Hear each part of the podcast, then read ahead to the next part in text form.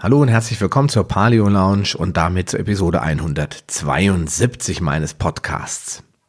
Ja, vor ein paar Wochen war ich in Köln und habe mich im Bereich der Ernährungsmedizin weitergebildet, denn besonders die scheinbar unheilbaren Erkrankungen wie Krebs, Diabetes und sämtliche Entzündungserkrankungen haben es mir angetan. Ich kann und will mich einfach nicht mit der Aussage abfinden, Diabetes ist unheilbar oder da kann man nichts machen. Das widerspricht meiner inneren Vorstellung von der Natur, die sich bestimmt was dabei gedacht hat und nicht die Absicht hat, uns Menschen auszurotten. Heute möchte ich auf jeden Fall mal mit dir darüber sprechen. Gleich nach der Musik. Willkommen in der Paleo Lounge, dem deutschsprachigen Podcast für Paleoernährung und einen ganzheitlichen Lebenswandel. Für ein Leben in Harmonie mit deinem Körper und der Natur. Ja, schaut man sich den weltweiten Arzneimittelumsatz aus dem Jahr 2013 sowie die Prognosen für das Jahr 2020 an, dann kann man nur noch mit dem Kopf schütteln. Statista hat lediglich die Top 14 auf dieser Liste berücksichtigt und wie zu erwarten findet man alle unheilbaren Krankheiten dem Umsatz nach sortiert auf dieser Liste. Was glaubst du wohl, wer unangefochten auf Platz 1 steht? Na? Ach, was soll's. Du weißt es ja sowieso. Also kann ich dir ja auch gleich verraten, wer die Nummer 1 ist. Am besten lese ich dir dazu die Liste mal der Reihe nach vor, dann äh, lässt es sich einfacher verstehen. Auf Platz 1 die Onkologie, das heißt die Krebsmedikamente. Im Jahr 2013 lag der Umsatz noch bei 72,8 Milliarden US-Dollar und für das Jahr 2020 prognostiziert man bereits einen Umsatz von 153,1 Milliarde US-Dollar. Das heißt, man wünscht sich eine Verdopplung an Krebspatienten. Bei den Antidiabetika, die hier ganz unangefochten auf Platz zwei sind, da sind wir immerhin schon bei 38,4 Milliarden US-Dollar Arzneimittelumsatz im Jahr 2013 gewesen und heute sind wir oder in der Planung für 2020 sind wir schon bei einer knappen Verdopplung von 68,9 Milliarden US-Dollar. Auch nicht schlecht die sogenannten Antirheumatika. Das heißt, alle Medikamente und Präparate, die sich auf die Behandlung von ja, rheumatoiden Erkrankungen wie dem klassischen Rheuma oder auch der Arthritis oder anderen Erkrankungen der Gelenke oder des Gelenkapparats ähm, ja, spezialisiert haben. Diese Medikamente waren bei 44,9 Milliarden US-Dollar im Jahr 2013 und steigen auf ungefähr 57,1 Milliarde, wenn man der Prognose Glauben schenken will, bis 2020. Also nur ein ja, moderates Wachstum von etwa 20 Prozent. Ja, dann sind wir schon bei äh, den antiviralen Mitteln, die bis 2020 von 27 knapp auf 45 Milliarden wachsen sollen. Impfstoffe sind natürlich immer auch mit ganz vorne dabei auf Platz 5 in dem Fall von 25,6 Milliarden auf 41,3. Und dann kommen wir schon zu den sogenannten Bronchodilatoren. Das sind ähm, alle die Mittel, die für Asthmakranke verwendet werden. Da ist ein kleines Wachstum von knapp 10 Prozent, von 32,6 auf 35,9 Milliarden geplant. Und äh, Erkrankungen der Sinnesorgane, da geht's dann schon äh, etwas weiter runter auf 17,5 Milliarden. Die sollen aber immerhin auf knapp 28 Milliarden anwachsen. Und äh, dann sind wir bei einem ganz, ganz beliebten Medikament, nämlich dem Blutdrucksenker. Und der war 2013 bei 33,7 Milliarden. Und das ist das einzige Medikament, das hier in meiner Liste dramatisch sinkt auf 26,1 Milliarde. Vielleicht liegt es daran, dass die Leute mittlerweile ja, keine Probleme mehr mit dem Blutdruck haben oder vielleicht andere Mittel entdeckt haben. Ich kann es dir nicht genau sagen. Vielleicht sind die Mittel, die verkauft werden, auch so billig, weil viele Generika aus China kommen, die den ähnlichen Effekt erzielen und dann müssen natürlich die nationalen Umsätze etwas zurückgehen. Ja, und dann kommen wir schon äh, zur Multiple Sklerose. Da sind wir auf äh, Platz 3, 6, 9 glaube ich, wie auf meiner Liste. Hier 16 Milliarden auf 21 Milliarden. Dann kommen Dermatika, also Hautmittel, Gerinnungshemmer, antibakterielle Mittel, Antifibronolytika. Keine Ahnung, was das genau ist. Wahrscheinlich sind das irgendwelche Muskelrelaxanzmittel. Und dann ähm, sehr, sehr spannend. Auf dem letzten Platz, aber immerhin mit einem enormen Wachstum von 100 Prozent, die Autoimmunerkrankungen. Ähm, ich schätze mal, dass wir in den nächsten 10, 20 Jahren hier ein drastisches Wachstum in dem Bereich von 40, 50 Milliarden US-Dollar sehen werden. Also noch eine Verfünffachung von dem, was jetzt geplant ist. Denn schließlich rauschen wir immer weiter rein in diese Abwärtsspirale äh, der Autoimmunerkrankungen. Die nehmen immer mehr zu und das Wachstum hier von knapp 8 auf 15 Milliarden zeigt den Trend für die Zukunft, denke ich mal, deutlich an. Zusammenfassend kann man also sagen, dass es eine Art Hitliste der Zivilisationskrankheiten gibt, an denen wir mehr oder weniger alle irgendwann einmal erkranken werden, ob wir es glauben oder nicht. Die Pharmaindustrie weiß das schon, die hat das auch alles schon sehr weise vorausgeplant, sonst würde sie ja nicht mit ihren Arzneimittelumsätzen so prahlen und so offen umgehen. Und jetzt habe ich mir mal eine, ja, so eine Art Quintessenz daraus gebildet und die sieben wichtigsten Krankheiten zusammengefasst. Und äh, für mich steht dann natürlich auf Platz eins der Krebs, auf Platz zwei die Diabetes und auf Platz drei die rheumatischen Erkrankungen. Dann kommen für mich ganz klar die Lungenerkrankungen, allen voran Asthma und äh, andere äh, ja, Krankheiten, die mit der Lunge in Verbindung stehen. Dann haben wir auf Platz fünf die Erkrankung der Sinnesorgane. Dann sind wir bei Platz sechs äh, schon bei den Herz-Kreislauf-Erkrankungen, die ja sehr oft, also nicht selten, mit irreversiblen Schäden oder tödlich enden. Und auf Platz sieben haben wir dann den geheimen Favoriten, der hier in der offiziellen Statisterliste zwar ganz am Ende steht mit nur 15 Milliarden prognostiziertem Umsatz, aber der in meinen Augen ganz, ganz, ganz weit vorne stehen wird.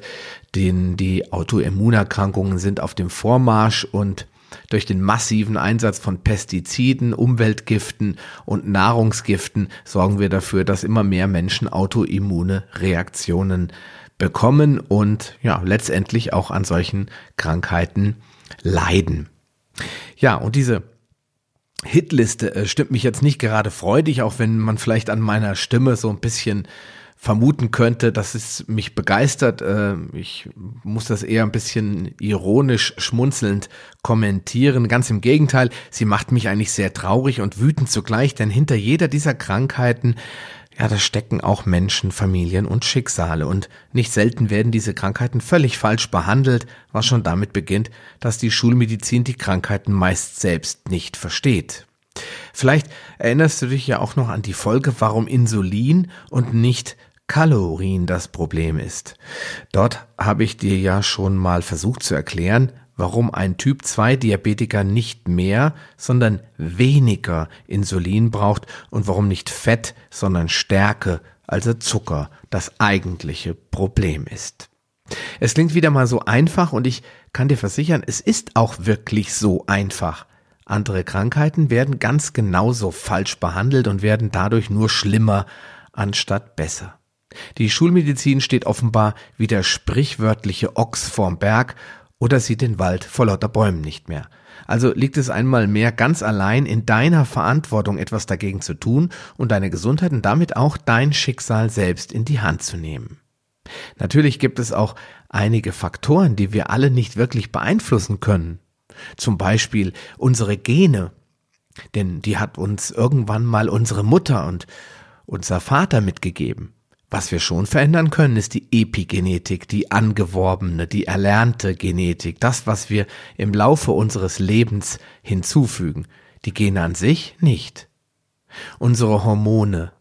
Der eine oder andere hat äh, mehr oder weniger von dem ein oder anderen Hormon. Die Hormone können wir natürlich negativ beeinflussen durch Medikamente etc., aber welche Hormone wir in welchem Grundsetting mit uns herumtragen, lässt sich erstmal nicht beeinflussen.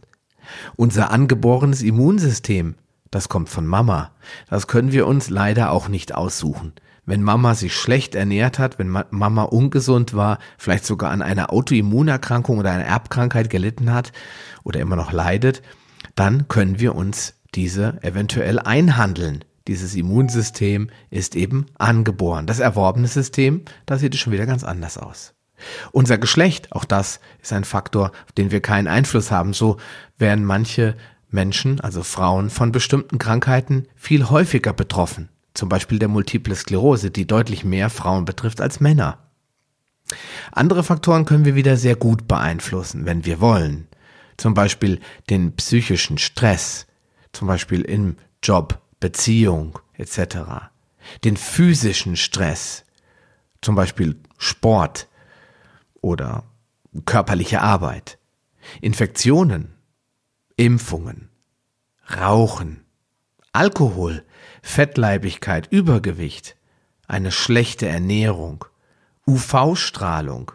Sonne in Maßen ist lebensnotwendig, darüber brauchen wir nicht streiten, aber Dauerbräunung im Assi-Toaster muss vielleicht nicht unbedingt sein. Medikamente, allen voran Antibiotika und Entzündungshemmer, aber auch Drogen. Umweltgifte, nicht alle, aber zum Beispiel Pestizide auf dem Obst, Arsen im Reis oder Uran im Wasser können wir sehr gut verhindern. Für unseren Organismus und unser Immunsystem sind diese sieben Faktoren nichts anderes als Stressoren. Sie sorgen für Stress, verbrauchen Energie und Nährstoffe und machen dich irgendwann richtig krank. Wenn du mal Stress im Job oder in deiner Beziehung hast, ein paar Kilo zu viel auf der Waage oder am Wochenende mal eine Ibuprofen eingeworfen hast, wirst du nicht zwangsläufig Multiple Sklerose oder Krebs bekommen. Viele Menschen leben jedoch mit mehreren dieser Stressoren und zwar nicht kurzfristig, sondern ununterbrochen. Stell dir deinen Körper wie ein Gefäß vor das 100% Stress zum Beispiel in flüssiger Form aufnehmen kann. Erstens, Stress im Job. Der Chef ist doof. Die Kollegen laden dir ihre Arbeit auf. Du musst ständig Überstunden machen. Der Urlaub wird dir gestrichen. Du bist einfach unglücklich mit dem, was du von 9 to 5 machen musst, um den Kühlschrank zu füllen. 30 bis 40 Prozent macht das alleine schon in deinem Stressgefäß aus. Zweitens, du hast Übergewicht und deine Ernährung besteht eher aus Junkfood. Wer hat schon Zeit zum Kochen? Schokolade ist dein bester Freund. 30 Prozent kommen hinzu. Du bist nun schon bei 60, vielleicht 70 Prozent deiner maximalen Kapazität. Drittens, seit Jahren hast du Sodbrennen und nimmst Antiazida, also sogenannte, ja, das sind diese Mittel, die man gegen Sodbrennen verwendet, sogenannte Protonenpumpenhämmer. Außerdem wirfst du Kopfschmerztabletten ein wie Smarties. Kein Wunder bei dem Job. Circa 25 bis 30 Prozent kann das ohne Probleme hinzufügen. Nun ist dein System schon auf mindestens 85 Prozent und unter Umständen zeigen sich bereits erste Symptome. Kommt jetzt noch eine Kleinigkeit dazu, zum Beispiel ein Schicksalsschlag, Schlafmangel, Bewegungsmangel oder ein Infekt, dann läuft das Fass endgültig über. Das Ergebnis ist im Prinzip immer das gleiche. Entzündung. Wo jedoch diese Entzündung entsteht, ist von Mensch zu Mensch verschieden und lässt sich nicht im geringsten vorhersagen. Der eine bekommt Multiple Sklerose, der nächste Rheuma, wieder ein anderer Depressionen und dann wieder einer Neurodermitis. Alles Krankheiten, die durch Entzündungen ausgelöst werden, die nicht ausheilen können, weil das System Mensch chronisch überbelastet ist.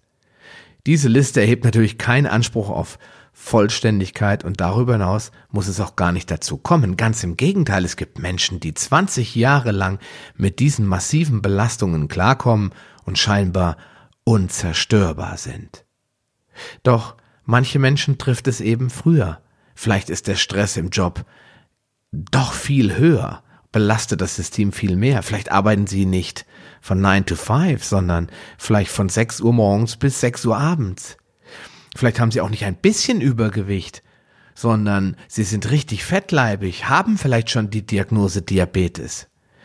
Und vielleicht nehmen sie auch keine, keine Antiazida, also Mittel gegen Sodbrennen und auch keine Kopfschmerzentabletten, sondern Blutdrucksenker, Beta-Blocker oder Statine. Vielleicht hatten sie schon mal eine schwere Erkrankung, nehmen seitdem irgendwelche Herzmedikamente etc. Es gibt unendlich viele Kombinationen. Das Einzige, was ich dir damit zeigen oder verdeutlichen wollte, ist, dass wir Menschen eine Art Gefäß sind, dass wir permanent mit diesen Stressoren füllen, bis letztendlich das Fass überläuft. Welche Stressoren das sind, ist von Mensch zu Mensch unterschiedlich und bei vielen Menschen ist dieses Gefäß auch relativ leer und immer ausgeglichen und diese Menschen sind gesund und fühlen sich wohl und haben keinerlei Probleme. Aber immer mehr Menschen haben eben ein sehr, sehr volles Gefäß und leiden darunter, dass sie irgendwann in den Überlaufmodus kommen und dann einfach krank werden.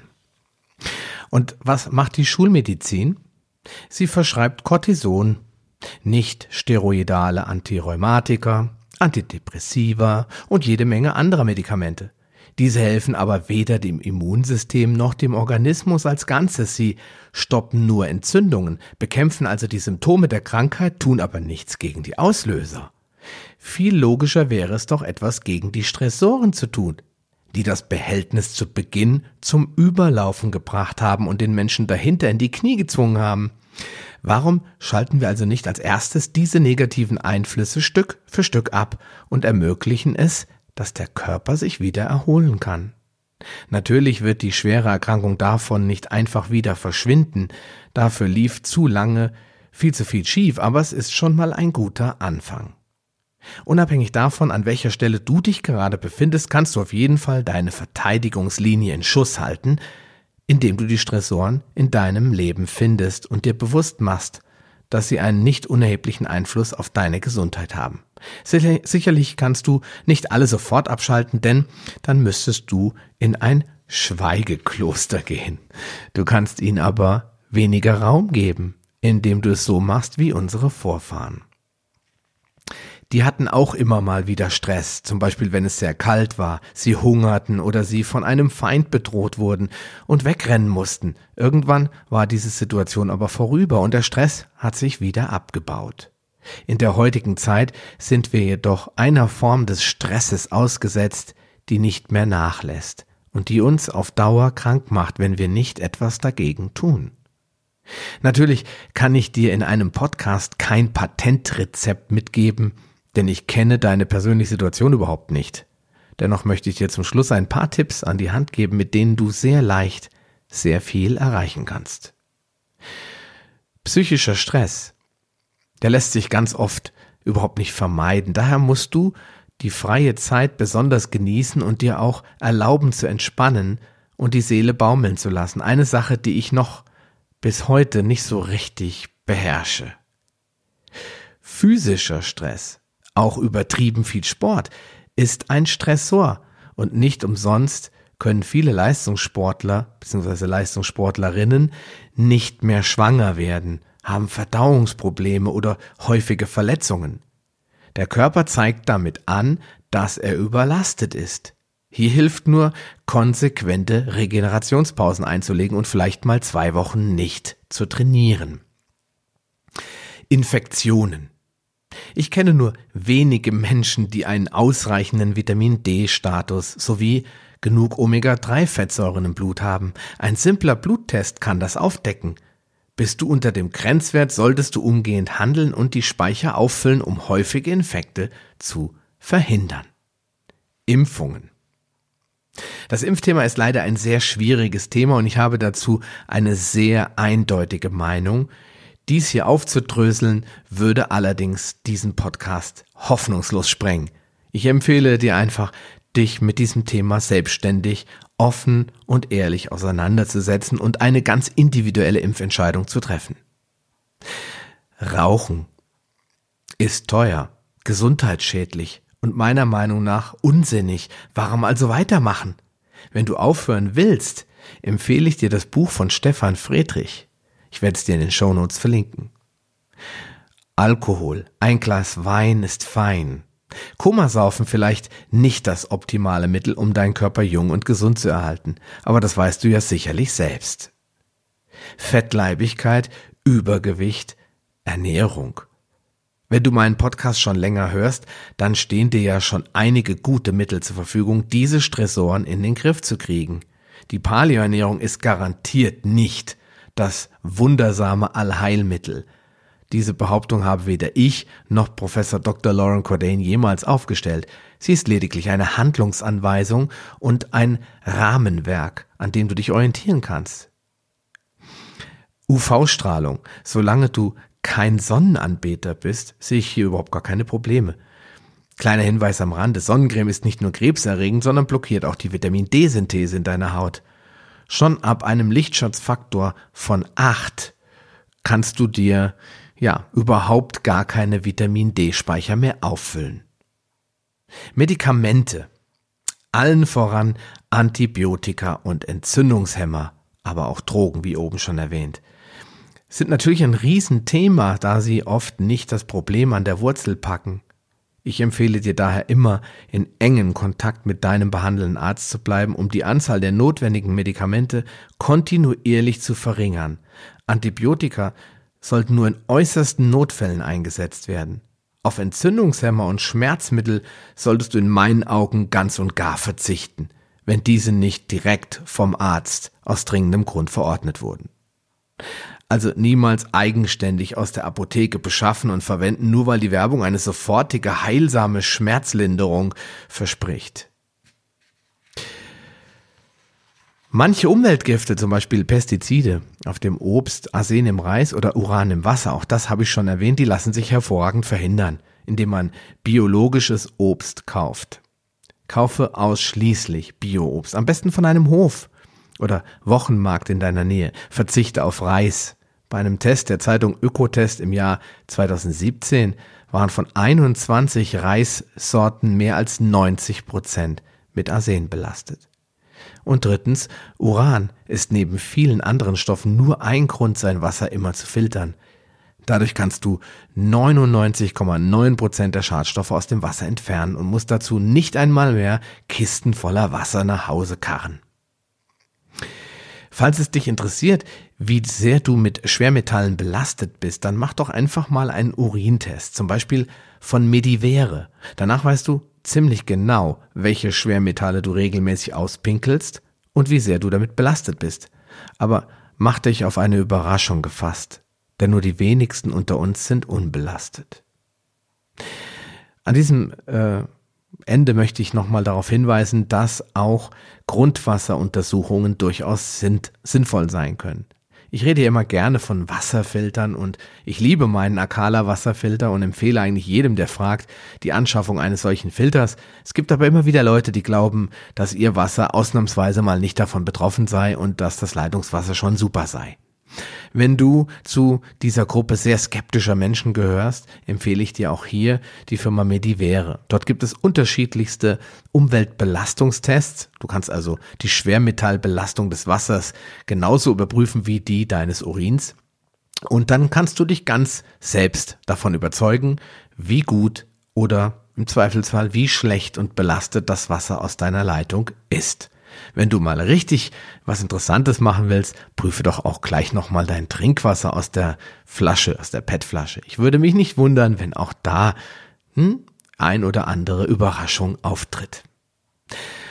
Am Ende sind es meist nicht unsere Gene, die uns krank machen, sondern unsere eigenen Entscheidungen darüber, wie wir leben, was wir essen und wie wir denken.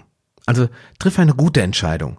Schalte die Stressoren in deinem Leben ab und ja, mach den Weg frei für Gesundheit.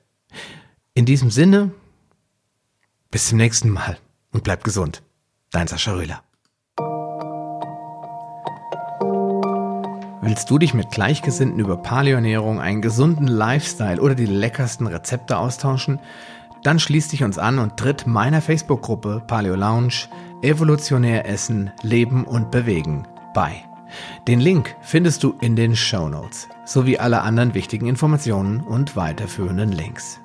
Gehe am besten direkt auf paleo-lounge.de slash Folge und ergänze die entsprechende Nummer. So findest du zum Beispiel unter paleo-lounge.de slash Folge 85 die Show Notes der Episode 85.